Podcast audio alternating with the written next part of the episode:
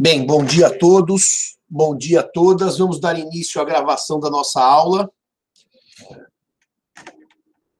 Isso, vamos ver se eu arrumo aqui a câmera. Vamos dar início à gravação da nossa aula. Uma alegria estar com vocês nessa manhã paulistana fria, pelo menos quem ficou em São Paulo, quem não aproveitou esse período para ir para suas casas fora de São Paulo, a cidade está gélida nessa manhã do dia 27 de maio. Eu continuo com o nariz um pouco ruim, mas na semana passada, diante de um WhatsApp enviado para mim pelo Marcelo Cairala, eu fui até o laboratório Fleury fazer o exame da Covid, só para tirar dúvida se eu estava ou não contaminado, aquele que você põe um cotonete no nariz, que eu brinco que o cotonete do nariz chega até o cérebro. Eu fiz o exame e eu estava negativado e prossigo sem Covid. Portanto, o que eu estou tendo aqui, na verdade, é 6 graus em Santa Catarina. O que eu estou tendo, na verdade, é as, são as minhas velhas crises, velhíssimas crises de rinite, sinusite e asma. São as minhas três companheiras de longo tempo. Bom, eu queria começar a aula de hoje dizendo o seguinte para vocês. Nós discutimos na semana passada, e eu não concluí, se a taxa de juros que deve ser aplicada para completar o texto do artigo 406, para completar o texto do artigo 406, é a Selic ou é o CTN. Porque o artigo 406 do Código Civil, eu não vou voltar no debate todo, só vou mostrar isso rapidamente para vocês, para responder uh, a essa questão. O artigo 406 do Código Civil, ele diz que quando os juros moratórios não forem convencionados ou forem sem taxa estipulada, ou quando provierem de determinação da lei, serão fixados, serão fixados segundo a taxa que estiver em vigor para a mora do pagamento de impostos devidos à Fazenda Nacional. Fazenda Nacional. E o artigo 406 gera uma dúvida se eu estou diante da taxa Selic ou do CTN 1% ao mês. Eu não vou retomar o debate como um todo, mas durante a nossa conversa, o Cícero me mandou, lá da Bahia, onde ele reside e trabalha, um artigo que saiu no dia 20 de maio no Valor Econômico, que é do André Abud, que, aliás, é doutor aqui pela nossa escola e professor da GV. Nesse artigo, o professor André Abud vai dizer eu só vou lançar ele aí para vocês darem uma olhadinha na cara dele. Chama Atraso na, na definição dos juros por atraso. É opinião jurídica, está publicada no Valor Econômico do dia 20 de maio. É, eu vou mandar para o Marcelo esse artigo e pedir para ele e para a Bruna colocarem no Moodle. Aliás, bom dia, Marcelo, e bom dia, Bruna. O André Abud basicamente vai dizer que há uma tendência do STJ de se definir como taxa básica de juros para complementar o 406 do Código Civil, efetivamente a Selic. Aliás, o Cícero me manda uma orientação da quarta turma que compõe a segunda sessão, terceira e quarta turma julgam direito privado no STJ, da quarta turma que julga direito privado, dizendo exatamente que a taxa é a Selic. Mas na terceira turma, que também julga direito privado, compondo assim a segunda sessão do STJ, ainda não há essa decisão uniforme. Há uma tendência do STJ majoritária a se adotar a Selic. E esse artigo do professor André Abud vai dizer assim: uh, há hoje uma nova oportunidade de fazê-lo. Hoje seria 20 de maio de 2020. O Superior Tribunal de Justiça propôs-se a rediscutir o tema no recurso especial 1 081-149.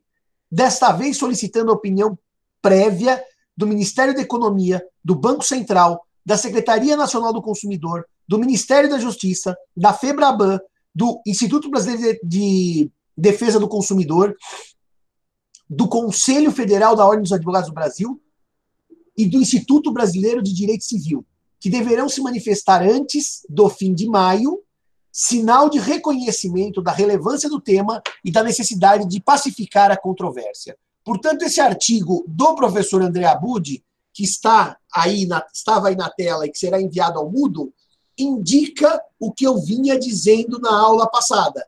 A questão não está pacificada. É curioso que, como vocês sabem, essas minhas aulas têm ido para o YouTube e um aluno ou ouvinte do YouTube disse assim: tem julgado, Simão, de 2008, vamos vendo aí, 2008, há 12 anos, da terceira turma do STJ, eh, dizendo que a questão foi pacificada no 1% do CTN. O problema é, meus amigos, que quem estuda jurisprudência e julgados tem que tomar um certo cuidado nesse estudo, porque às vezes o que acontece, o julgador, no afã de fazer prevale prevalecer a sua opinião, ou seja, de dizer que está tudo certo de acordo com o seu pensamento, o julgador vai e diz: a questão está pacificada, num julgado, quando na verdade a questão não está pacificada. No caso da Selic é, ou do CTN, é exatamente isto. A questão não está pacificada. Só que como hoje a Selic está em 3% e o CTN 12%, sendo que no CTN eu teria 12% de juros mais a inflação, e na Selic eu só teria Selic, se os senhores quiserem uma opinião de um chute, vai prevalecer no debate a taxa Selic. Vai ser uma decisão de ocasião. Só que, só que, o, por outro lado, um dia, se a Selic voltar a disparar, o debate volta à mesa do STJ. Vai ser uma decisão mais pragmática e no caso pró-devedor, agora, hoje, Selic 3%, sem correção, CTN 12%, mais correção monetária, vai ser uma decisão pragmática hoje, no meu sentir, pró-devedor. Isso se não acontecer alguma hecatombe e no meio do caminho a Selic explodir, porque afinal a economia brasileira não é para amadores. A economia brasileira é uma economia profundamente complexa. Dito isto, posta esta questão, e dito que não há decisão final sobre juros no Brasil, por conta da indefinição do STJ, eu posso prosseguir. E vou prosseguir para quê? Quando eu comecei a trabalhar com os senhores o artigo 389 do Código Civil, eu disse a vocês que, pelo teor do artigo 389, quando o devedor é responsável pelo inadimplemento, ou seja, na situação de inadimplemento doloso, o devedor responde por perdas e danos, matéria essa que se trabalha com mais profundidade na responsabilidade extracontratual. Juros, trabalhei na aula passada. Atualização monetária, trabalhei na aula passada. Então, para acabar falta eu abordar a matéria dos honorários de advogado. Dos honorários de advogado. Perdas e danos, juros, correção monetária e honorários de advogado. Muito bem. Quando se trata de honorários advocatícios, nós temos uma questão interessantíssima que o Código de 2002 gera, que é a seguinte: quando eu litigo, quando eu estou em juízo, eu tenho uh, a chance de, sendo vencido na demanda, ser condenado em honorários de advogado. O que significa isso? A parte que perde sucumbe. E ao sucumbir, o juiz fixa honorários sucumbenciais, ou seja, honorários advocatícios, a serem pagos pelo vencido. Agora, olha o termo que eu vou usar: ao vencedor. Ao vencedor. Ou seja, a parte vencedora. O problema é que essa lógica do vencido pagar honorários à parte vencedora se altera sobremaneira em 1994 por força do artigo 23, artigo 23, que o Marcelo já está procurando, da Lei 8.906 de 94. 8906 de 94, no seu artigo 23. Porque essa lei, que é o Estatuto da Advocacia, determina que os honorários de sucumbência, os honorários de sucumbência fixados pelo juiz são devidos ao advogado da parte vencedora, ao advogado da parte vencedora e não à parte vencedora. Então, se Marcelo contrata Simão para demandar Bruna numa cobrança, porque o Marcelo é proprietário de um imóvel, a Bruna não pagou aluguel, Bruna é condenada a pagar 10 mil reais de aluguel para Marcelo Cairala, porque não pagou, e 10% de honorários advocatícios. 10 mil mais 10%, total de 11 mil. Marcelo Cairala, o autor da demanda, recebe 10 e Simão, o patrono, o advogado de Marcelo, recebe mil. Artigo 23 da Lei 8906 de 94. Os honorários incluídos na condenação por arbitramento ou sucumbência pertencem ao advogado, pertencem ao advogado, tendo este direito autônomo para executar a sentença nesta parte, podendo requerer que o precatório, quando necessário, seja expedido em seu favor. Precatório eh, são as hipóteses de dívida eh, dos entes públicos que não pagam em dinheiro nem pagam por penhora. Expede-se um precatório em favor do vencedor. Então, se o advogado vence uma ação contra o Estado de São Paulo, e seus honorários são de dois mil reais, é, de dois mil a pouco ele pode pedir outra forma, o ofício requisitório, mas se são de cem mil reais, ele pede o precatório em seu nome. E o cliente vai ter o precatório em nome dele. Bom, dito isto, uh, ficou claro para vocês que o advogado ganha os honorários de sucumbência e não o cliente que o contratou, o que gera um pequeno problema que não é tão pequeno assim. Vamos lá. Marcelo contrata Simão para cobrar 10 mil reais de Bruna. Simão, quando vai ser contratado por Marcelo, presta um serviço. E Simão combina com Marcelo o valor dos honorários para este serviço. Então eu digo, Marcelo, para eu demandar a Bruna, eh, pelas horas que eu vou trabalhar, pelo volume de dificuldade da causa, acompanhá-la, recurso aqui, recurso ali, eu vou cobrar de você dois mil reais. O Marcelo aceita. Reparem, quando o Marcelo ganha 10 mil de Bruna e dá 2 mil a Simão pelo meu, pelo meu serviço, esses honorários são chamados honorários contratuais. Honorários contratuais, porque nasceram do acordo. E nesse momento que Simão recebe 2 mil de Marcelo, porque afinal tem um contrato que assim diz, Marcelo recebe 8 mil. Mas o prejuízo de Marcelo, o valor da cobrança era 10. Só que ele me pagou pelos meus serviços. Então, Simão recebe honorários contratuais de Marcelo e honorários sucumbenciais de Bruna. Mil que o juiz fixou e dois mil que o Marcelo contratou pagar ao Simão.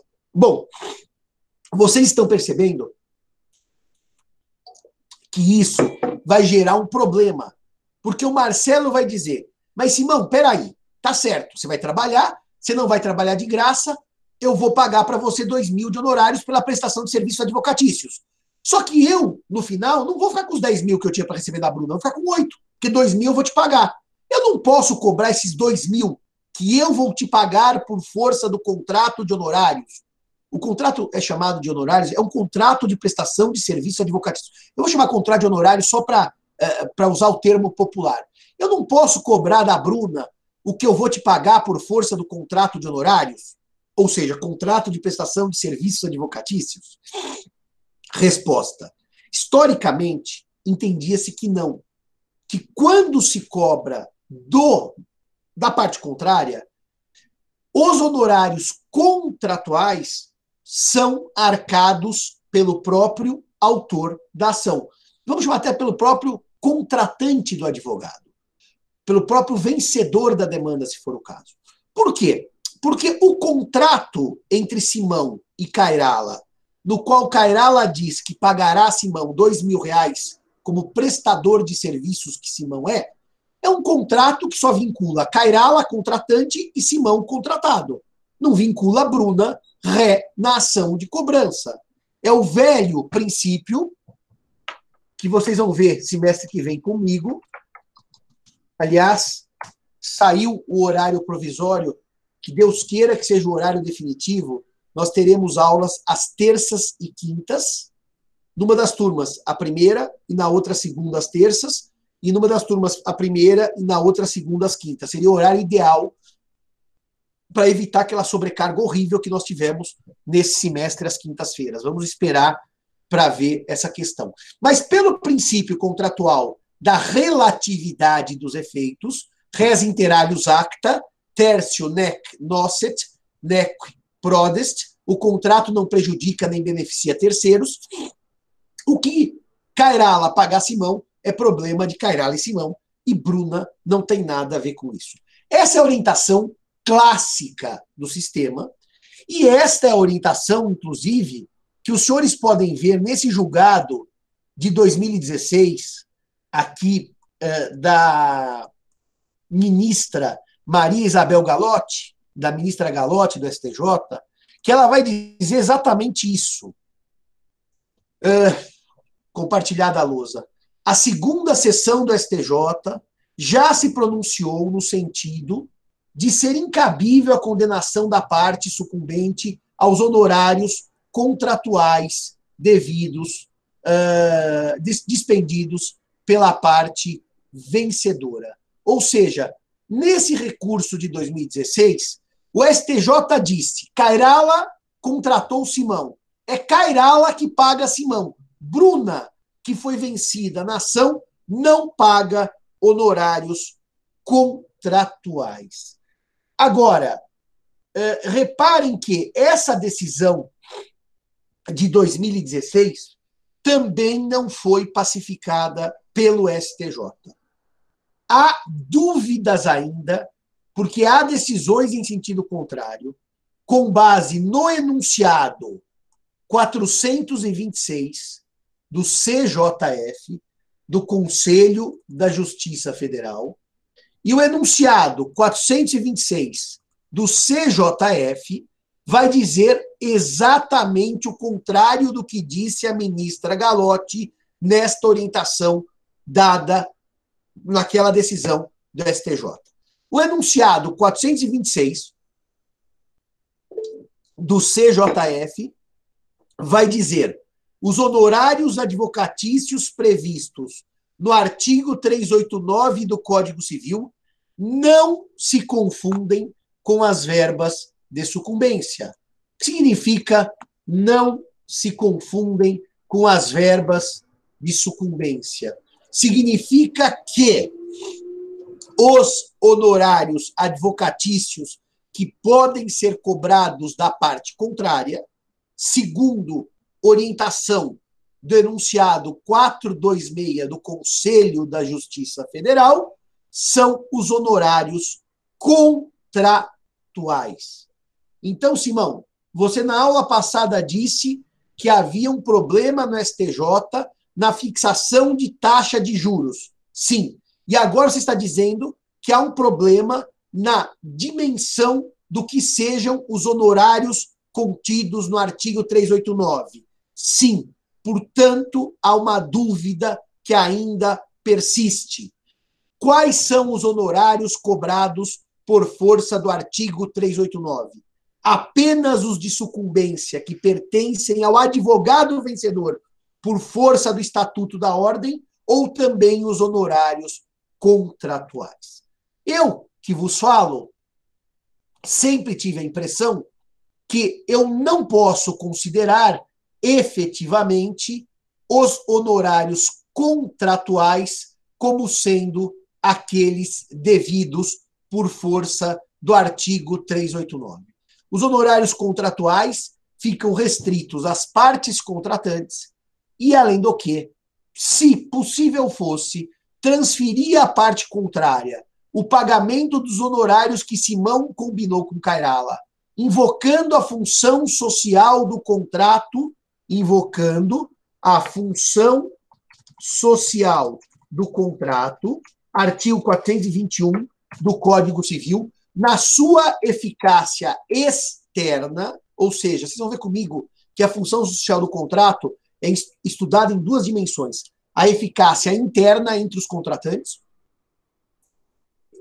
e a eficácia externa que atinge terceiros.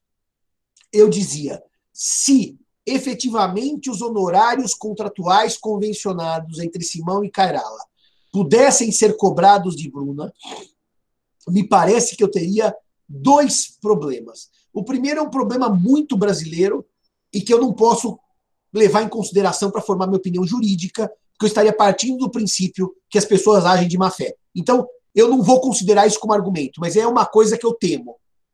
Se Simão pode cobrar de Bruna, se Cairala pode cobrar de Bruna, os honorários que Cairala paga a Simão, reparem o que nós poderíamos combinar. Cairala diz: Simão, quanto é que você vai cobrar de mim para acionar Bruna pelos seus serviços, honorários contratuais? Eu digo dois mil reais. O Cairala fala: tá bom, eu aceito. Só que fala assim: só que Cairala fica tranquilo que você não vai me pagar isso. Você vai pagar zero. Por quê? Porque nós vamos pôr no contrato que esse valor é de 4 mil reais. Portanto, eu vou aumentar os honorários com você. Na hora que eu ganhar a ação para você, Bruna é condenada a pagar os 4 mil, além da sucumbência. Eu te dou 2 mil de volta e ainda ganho 2 mil reais. Reparem que a forma de transferir a parte contrária, os honorários contratuais, essa forma criada pela doutrina, representada pelo enunciado 426 do CJF, ela pode sim abrir porta para fraudes, o que eu não subestimaria no sistema brasileiro. Então, essa preocupação por si me leva a pensar que melhor seria que a doutrina se encaminhasse para uma orientação que já era uma orientação clássica, de não admitir a cobrança de honorários contratuais da parte contrária. E vou mais longe, e vou mais longe. É, essa orientação do STJ, ela me parece consentânea com a própria estrutura do Código de Processo Civil, em que honorários de advogados são vencidos, são devidos quando há demanda, e essa demanda é vencida por uma das partes quando há a chamada sucumbência. É, me parece que essa sempre foi a orientação. Além do que, é um segundo problema. Vamos esquecer as fraudes agora. Vamos pensar que Bruna deve 10 mil a Simão. Não, Bruna deve 10 mil a Cairala. E Cairala procura o advogado José Fernando Simão, que é caríssimo. E diz assim: Cairala, eu vou cobrar de honorários 10 mil reais. Ele vai dizer, mas, pô, para ganhar 10 você vai cobrar 10? Sim, porque pelo enunciado 426, esse valor eu posso cobrar da Bruna quando sucumbir. E a Bruna vai sucumbir porque ela deve 10 mil a Cairala. Então vocês imaginem a ação. A ação será assim: Marcelo Cairala, representado por Simão, cobra de Bruna. Primeira, primeiro pedido: 10 mil reais que Bruna deve a Marcelo por causa de um empréstimo que Bruna fez e não pagou. Segundo pedido, Bruna deve a Marcelo mais 10 mil reais, porque Marcelo vai pagar 10 mil reais a Simão. E a Bruna pode responder: e o que eu tenho a ver com isso? Esse valor está caríssimo, está superdimensionado. Pela tabela da OAB, sei lá, eu não conheço de cabeça a tabela, vamos supor que o valor máximo que se poderia cobrar nesse caso, aliás, o valor máximo não, o valor mínimo sugerido, porque a tabela não traz máximo, ela traz mínimo. O valor mínimo é de mil. Por que, que eu vou pagar 10? Então eu vou pagar só o mínimo. Há um debate aqui também se quando eu transfiro a outra parte por força denunciado 426 o dever de responder pelos honorários advocatícios, se eu posso cobrar os honorários advocatícios em toda a sua extensão contratual, ou se eu só posso cobrar honorários advocatícios de acordo com o mínimo da OAB. Há também esse debate porque isso pode gerar a seguinte questão que eu trabalhei no meu mestrado. Eu dizia sobre perdas e danos no mestrado o seguinte: o Simão tem um carro da marca Peugeot, que é uma marca francesa. Marcelo Cairala bate no carro de Simão. Marcelo Cairala estraga o carro de Simão, que é o Peugeot. Simão é um sujeito muito zeloso com esse carro, gosta muito desse carro e resolve arrumá-lo numa oficina francesa. Porque se a marca é Peugeot, nada melhor do que mandar o carro para Paris. Então eu ponho o carro no navio, que tem um custo altíssimo. O carro é consertado em Paris, pago em euro, portanto, o euro está 7 no, no turismo e 6 no oficial.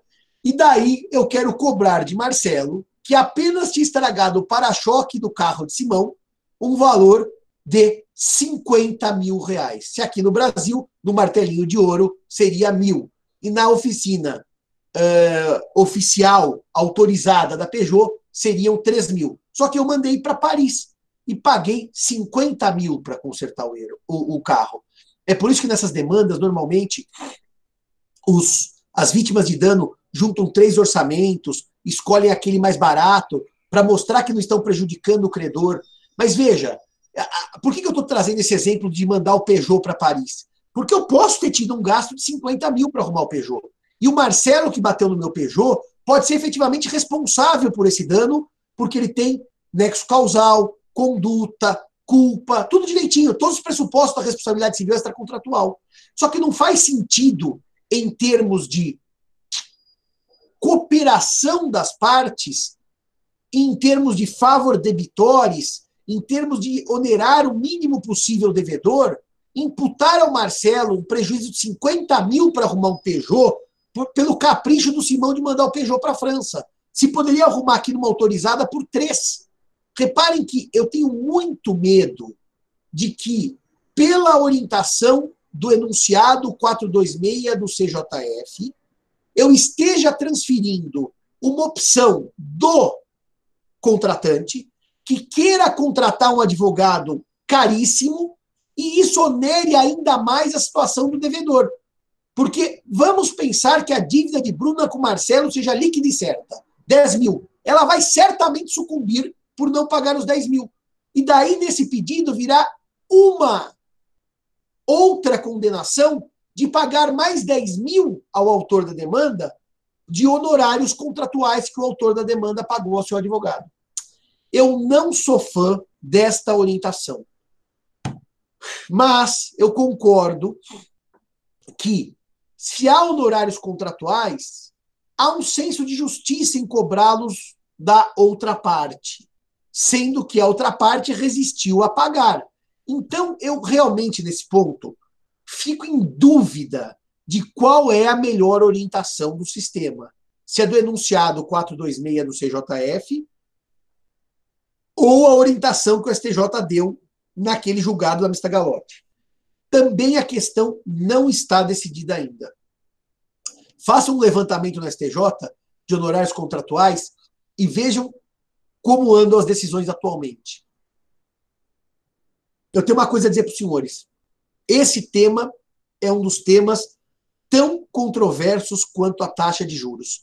Só que esse tema, no meu sentir, está menos maduro no debate que o tema da taxa de juros. Tanto que, pelo artigo do professor André Abud, eh, do Valor Econômico, os senhores viram que agora haverá um verdadeiro tour de force com várias entidades para debaterem o valor uh, do, da taxa de juros no Brasil. E dos honorários ainda não há essa, esse amadurecimento teórico para o debate. O Vinícius pergunta: o valor poderia ser dividido? o valor fixo da outra parte, tabela da OAB e o resto do cliente. Então, Vinícius, essa é uma possível leitura. Que a parte contratante recebe o mínimo, porque o mínimo ele pagaria de qualquer jeito, porque ele não poderia pagar para o advogado menos do que o mínimo. Agora, o mais, o plus, ele não teria direito, ele arcaria pessoalmente. Ou seja, eu estaria dizendo assim, cliente, quando contratar o seu, o seu, o seu representante, seu patrono, saiba que o mínimo você pode cobrar na parte sucumbente. A diferença está no seu bolso. Procure alguém para cobrar o mínimo. Essa, Vinícius, é a leitura que alguns fazem e que talvez seja uma leitura de meio termo. Sabe, uma leitura. Uh, não, limitada ao valor da dívida não dá, Bruno. Porque se eu devo 10 mil e dobro para 10 mil o valor dos honorários, não dá. E há, e há situações que não há dívida, tá? Não há dívida. Por exemplo, uma reintegração de posse, não tem nem dívida. Daí tem valor da causa. Não, nem todas as situações de honorários têm dívida. Podem ser serviços advocatícios forenses ou não forenses. Por exemplo, prepara uma notificação para dizer para a Bruna sair do meu imóvel, porque ela invadiu. Não tem é, dívida da Bruna. A Bruna tem que sair porque ela é invasora, tá? Então, é, se vocês compreenderam isso, por favor, deem ok, que eu vou entrar no ponto que, no meu sentir, é o ponto mais importante e mais interessante da matéria, que é a distinção entre mora e inadimplemento absoluto. A distinção entre mora e inadimplemento absoluto. Muito bem. Se deram ok, estando tudo ok, Vamos ver se o Henrique está acordado. Bom dia, Henrique. Bom dia, professor. Está acordado e, as... e, operante, né, Henrique? Sim. É, operante, só... né? Eu ia aproveitar, eu ia comentar, mas eu não, não queria atrapalhar. É, a jurisprudência do, do, STJ nessa questão é, é contra, atualmente.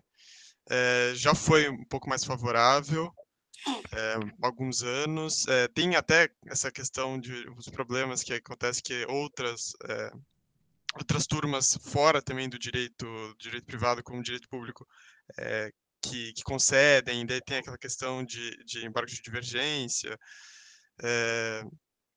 enfim, é uma, é uma questão que não está não tá, não tá pacificada, realmente tem, tem essa discussão. E... Mas a tendência, como na, na Selic, a tendência da Selic digo tendência, Henrique, pelas leituras de decisões, vamos dizer assim, vai, quantitativas, né? Não qualitativas necessariamente, mas é, pela sua. Porque o Henrique está fazendo como tese de Láurea, já mandou relatório parcial, esse tema vai ser também objeto, um dos temas da tese de Láurea dele. Por isso que eu dei a palavra para ele.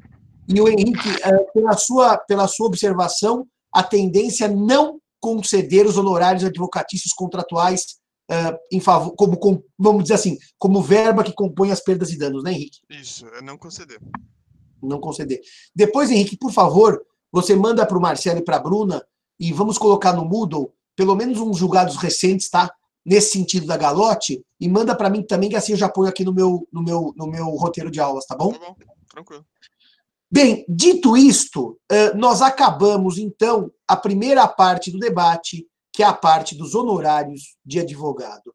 Eu vou fazer uma pausa de cinco minutos com vocês e volto para trabalhar a diferença de inadimplemento absoluto e a diferença uh, de uh, inadimplemento relativo ou mora. Vou trabalhar também a violação positiva do, do contrato, Staub, e o chamado uh, e, e o chamado interesse positivo e o chamado interesse negativo. Até daqui a pouquinho, já voltamos. Um abraço a todos.